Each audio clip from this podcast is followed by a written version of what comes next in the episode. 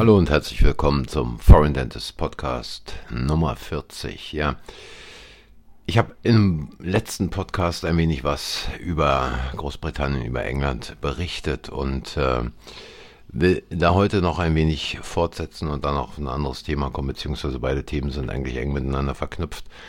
Ähm, es ist ja so, dass es scheinbar immer noch den ein oder anderen nach Großbritannien, nach England zieht. Und ich habe es letztens schon erwähnt, ich kann davon nur abraten, denn das, was sich derzeit auf der Insel entwickelt, ähm, ist alles andere als gesund. Ähm, die Preise steigen, man ist bei 9% Inflation angekommen, Tendenz 11%. Ähm, die Zinsen steigen, viele Engländer, ich würde sagen so 80% vielleicht haben Wohnungseigentum, wobei die Engländer aber gerne vergessen, dass es nicht ihr Eigentum, sondern das Eigentum der Bank ist. Sicherlich, es gibt einige, die inzwischen ihre Häuser abbezahlt haben, aber die haben dann meistens auch ein zweites Haus am Laufen, was eventuell vermietet wird. Und ähm, durch den Anstieg der Hypothekenzinsen wird dafür nicht wenige Engländer bald das letzte Glöcklein klingeln. Viele überlegen, sollen sie heizen oder sich etwas zu essen kaufen. Und aus diesem Grunde gab es auch jetzt wieder letztes Wochenende in London eine große Demonstration, nämlich die gestiegenen Lebenshaltungskosten betreffend. Ähm, in dieser Woche gibt es den großen Streik der Bahnmitarbeiter in London, wird die U-Bahn, ich glaube, für drei Tage bestreikt. Was das heißt, habe ich selbst mal am eigenen Leib erfahren, als ich nämlich ähm, bin regelmäßig zwischen London und Deutschland hin und her geflogen. Als ich dann mal äh, vom, von der Uni nach Heathrow wollte, um meinen Flieger zu bekommen, mit der U-Bahn war da nichts zu machen, weil die wurde bestreikt. Also hatte ich nur die Wahl, irgendwie nach Paddington zu kommen, um den Heathrow Express zu nehmen. In der Stadt war das absolute Verkehrschaos. Ähm, Busse fuhren zwar, aber die fuhren nicht nur unregelmäßig, sondern sie steckten im Stau. Trotz der Buslanes war da wenig zu machen. Und ähm, ich habe insgesamt von London Bridge bis Paddington irgendwie zweieinhalb Stunden gebraucht. Ähm, und habe also gerade noch äh, den letzten Heathrow Express äh, Zug bekommen, um dann noch rechtzeitig meinen Flug nach Deutschland zu bekommen. Also es sind chaotische Szenen, wenn die U-Bahn äh, bestreikt wird in London, wenn dann noch äh, die Züge bestreikt werden, ist es völlig vorbei. Millionen von Pendlern, die jeden Tag aus dem Umland von London in die Stadt pendeln mit Zügen, die übervoll sind, in denen die Menschen stehen wie die Sardinen in der Büchse wenn man Glück hat und irgendwo am Anfang des Zuges einsteigt, dann bekommt man noch einen Sitzplatz. Ansonsten ist es eine Katastrophe und für viele, viele Leute eine Tortur, denn abends geht es wieder zurück. Jetzt gerade, wenn die Temperaturen noch ein bisschen höher sind in London, fallen zum Teil die Klimaanlagen aus. Und ähm, gerade diese Pendlerzüge, wenn da auch nur ein oder zwei Züge ausfallen, äh, sind die dann noch fahrenden Züge derart voll, dass man sich es nicht vorstellen kann. Also ähm, gerade auch was diese infrastrukturellen Dinge anbelangt in London, ist es teilweise eine Katastrophe. Viele Leute pendeln eine Stunde oder anderthalb in eine Richtung. Es ist so viel Lebenszeit, die da verschenkt wird, äh, dass es unglaublich ist. Aber es sieht nicht besser aus in anderen Teilen des Landes. Ähm, könnt es gerne mal machen, nach Bristol fahren und versuchen da mit dem Bus von einer Ecke in die andere der Stadt zu kommen. Es dauert ewig, weil die Straßen viel zu eng sind. Die Busse, Busse müssen warten, um Gegenverkehr durchzulassen. Und ähm, es ist also ähm, diesbezüglich äh, nicht gerade angenehm. Äh, dies ist die eine Seite. Die andere Seite, ich habe es letztens auch schon angerissen, äh, gerade was sich im NHS-Bereich abspielt wird es immer trauriger. Die Ausbildung englischer äh, Zahnärzte ist eine Katastrophe. Ich weiß, wovon ich spreche, denn ähm, ich habe da mehr als zehn Jahre an der Uni gelehrt und äh, mitbekommen, in wie dramatischem Ausmaß die Qualität dessen, was vermittelt wurde, zurückgegangen ist. Ähm, ich würde mal sagen, jeder deutsche Zahnmedizinstudent, zumindest mal von meiner Erfahrung, ich weiß nicht mehr, wie es heute ist, aber jeder deutsche Zahnmedizinstudent im vierten Studienjahr kann wahrscheinlich mehr als ein englischer Zahnmedizinstudent, äh, wenn er dann fertig wird.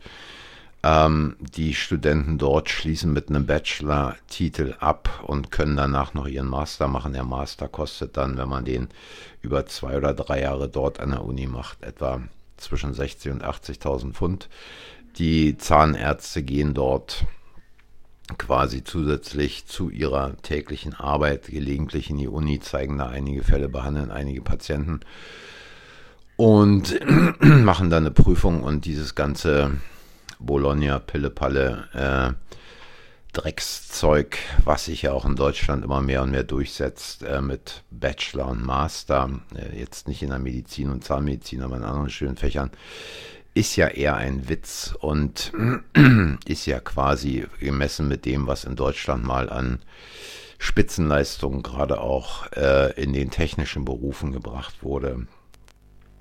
Äh, ein Downgrading der gesamten Ausbildung. Und ich würde sagen, wenn in England ein Zahnarzt seinen Master hat, weiß er ungefähr so viel wie deutsche Zahnmedizinstudenten nach dem ersten Jahr Assistenzzeit irgendwo in der Praxis.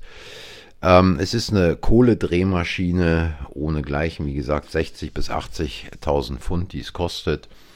Und äh, als ich dann mal zu so einer Prüfung dazu kam, und äh, eine Helferin an der Uni angesprochen habe, wie viel dann hier eigentlich jedes Jahr dann durchfallen, wenn sie ihren Master beendeten, beenden, guckte sie mich ganz komisch an, meinte, du weißt was, doch nicht für den Preis, da würde doch keiner mehr hierher kommen. Also das muss man sich auch klar machen, dass gerade im NHS-Bereich da Zahnmedizin auf wirklich unterstem Niveau gefahren wird, äh, quasi Grasnarbe ist da das Maß aller Dinge. Und äh, wer da Träume hat, irgendwie in England was dazu zu lernen, wenn er dort arbeitet, dann jedenfalls nicht äh, im zahnmedizinischen Bereich, allenfalls mal, um in multikulturellen Teams zu arbeiten, denn die Helferinnen kommen dort äh, so ziemlich von allen Kontinenten und ähm, da macht man sicherlich einiges an Erfahrung und lernt eine ganze Menge.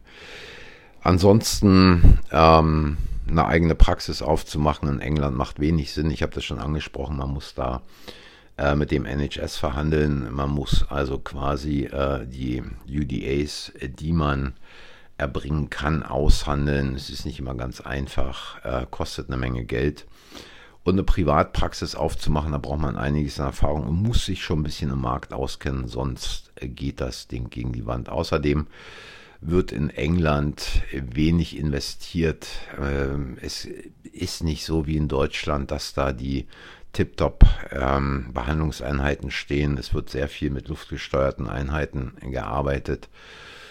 Die haben keinen Durchzugsmoment. Ähm, es werden billige Turbinen, Hand- und Winkelstücke eingekauft. Ähm, es geht ähm, eigentlich darum, wo kriegen wir das billigste. Und ähm, die Ausbildung der Helferin läuft auf eine andere Art und Weise, als es in Deutschland ist. Da kann ich vielleicht später mal was zu sagen, also nicht in der heutigen, nicht im heutigen Podcast-Episode. Ähm, es ist sicherlich möglich, da auch Helferinnen selbst auszubilden in der Praxis, aber dieses ähm, Vierhandprinzip, was ja in Deutschland also weit verbreitet ist, praktiziert wird, kennt man dort weniger. Helferinnen haben teilweise Schwierigkeiten, auch schon mal den äh, Sauger zu halten oder überhaupt mit den Abläufen klarzukommen. Es ist also im Prinzip schon eine Herausforderung, dieses ganze dort äh, zu bewältigen. Also ähm, angesichts dieser vielen, vielen Umstände, glaube ich, äh, tun sich, tut sich niemandem gefallen, da jetzt unbedingt in England anzufangen.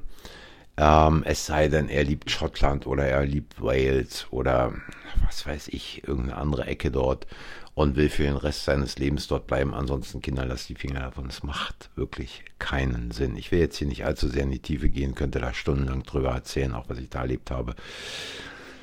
Ähm, auf welchem wirklich unterentwickelten Stand das alles ist. Und äh, ich habe natürlich Kollegen kennengelernt, die ihre Ausbildung zu einem anderen Zeitpunkt äh, gemacht haben, die irgendwann in den 80er Jahren fertig geworden sind. Da war, gab es noch äh, Qualitätszahnmedizin auch in der Ausbildung, aber es ist heute alles vorbei. So, es ist äh, dramatisch schlimm. Ja, und äh, vielleicht im zweiten Teil, und äh, es hängt schon auch mit dieser englischen Geschichte zusammen, vielleicht noch einen kurzen Ausflug auch ähm, nach Deutschland, weil, wie gesagt, beides irgendwo auch zusammenhängt. Ich habe kürzlich ein Interview gesehen. Äh, normalerweise gucke ich diese Propagandasender ARD, ZDF nicht, aber irgendwie ist es mir dann auf YouTube doch in die Hände gefallen. Und zwar ein Interview mit Grupp bei Maischberger. Ich weiß nicht, wer von euch Grupp kennt. Grupp ist der Chef von Trigema. Trigema, ähm, eine Firma, die also ähm, Sportbekleidung, Tennisbekleidung, Unterwäsche herstellt und äh, jemand, der also von seinem Vater das Unternehmen äh, übernommen hat, damals schwerst in der Krise gewesen mit horrenden Schulden, sich da rausgearbeitet hat, das Unternehmen auf eine Füße gestellt hat, um äh, quasi jetzt zu erleben, dass also ähm, die Preise ihm fast die Füße wegreißen. Und der Typ hat erzählt, dass er im Monat äh, normalerweise 100.000 Euro für Gas bezahlt hat. Er äh, lässt sich also direkt Gas liefern, hat zwei Turbinen, mit denen er Elektrizität für sein Unternehmen ähm, produziert und dann stiegen im letzten Jahr die Gaspreise auf 200.000 Euro pro Monat. In der Zwischenzeit zahlt er pro Monat 500.000 Euro. Das heißt im Jahr also 6 Millionen Euro mehr als vorher. Sowas kann man natürlich nicht einfach so abfedern. Zudem hat er erzählt, dass auch äh, seine Garnlieferanten äh, die Preise 70 bis 80 Prozent erhöht haben. Also dies sind alles schon Dinge, die Unternehmen bedrohen, insbesondere solche Mittelständler. Und da komme ich jetzt nochmal auf deutsche Zahnarztpraxen zurück. Und wer jetzt glaubt, er könnte dieser Krise entkommen, die da seit 2020 ähm, äh, vorhanden ist. Denn ich meine, man muss sich nichts vormachen. Äh, das ganze Ding ging jetzt nicht erst irgendwie mit dieser Militäroperation der Russen in der Ukraine los, sondern schon lange vorher hat sich äh, diese Entwicklung abgezeichnet und ist ins Rollen gekommen. Letztlich auf Foreign Dentist kann man seit langem darüber, konnte man seit langem darüber Artikel lesen und es wurde auch immer äh, angesprochen, dass es an der Zeit ist, etwas zu tun. Nun, der eine oder andere hat was gemacht, der andere nicht, aber es ist mittlerweile so, dass auch diese Entwicklung nicht an Zahnarztpraxen vorbeigehen wird, dass Zahnarztpraxen arg bluten werden, dass es einige, oder was heißt einige, es werden mehr als einige sein, die es nicht schaffen werden, einfach deswegen, weil es keinen Ausweg gibt und äh, es kein Ausweg ist, die Dinge billiger anzubieten, günstiger anzubieten oder mehr Patienten zu behandeln. Es hat noch nie funktioniert und wer also im Prinzip nicht angefangen hat, sein ganzes Konzept umzustellen auf eine, ja, wie soll ich sagen, zeitgemäße Behandlung, sich für den Patienten Zeit zu nehmen, äh, auf den Patienten einzugehen, äh, weniger Patienten statt mehr Patienten zu machen, weniger Quadratmeter statt mehr Quadratmeter zu machen. Der wird also bald ähm, sein blaues Wunder erleben. Und ich habe in irgendeinem Podcast ja auch darüber berichtet, dass irgendwo in der ZM äh, eine Story über mehrere Teile beschrieben war, wo irgendjemand sich jetzt in Hamburg mit seiner kieferchirurgischen äh, Praxis oder oralchirurgischen Praxis niedergelassen hat auf 300 Quadratmeter. Vergesst es. Vergesst es einfach. Es ist nicht machbar. Ähm, dieser Grupp von Trigema hat keine Schulden bei irgendeiner Bank. Und er sieht nicht gerade rosige Aussichten für sein Unternehmen. Wer heute Schulden bei der Bank hat, demnächst vielleicht neu seinen Kredit verhandelt, sich dann konfrontiert sieht mit immer weiter steigenden Energiekosten, mit immer weiter steigenden Preisen, mit Helferinnen, die äh, mehr Geld haben wollen, verständlicherweise. Ähm, der wird bald ans Ende der Fahnenstange kommen. Ja, dies waren so ein paar Überlegungen, ein paar Gedanken. Ähm, wie immer sage ich danke fürs Einschalten, danke fürs Zuhören. Wer Ideen hat und Kommentare gern loswerden möchte, wer Kritik anbringen möchte oder Anregungen hat oder einfach auch nur eine Frage, kann mir gern eine Sprachnachricht schicken. Der Link ist unten in der Beschreibung. Ich sage nächste Woche, wollen wir mal gucken, was ich schaffe, ähm, geht's weiter. Und bis dahin macht's gut, schönen Sommeranfang und eine gute Woche. Tschüss, bis zum nächsten Mal.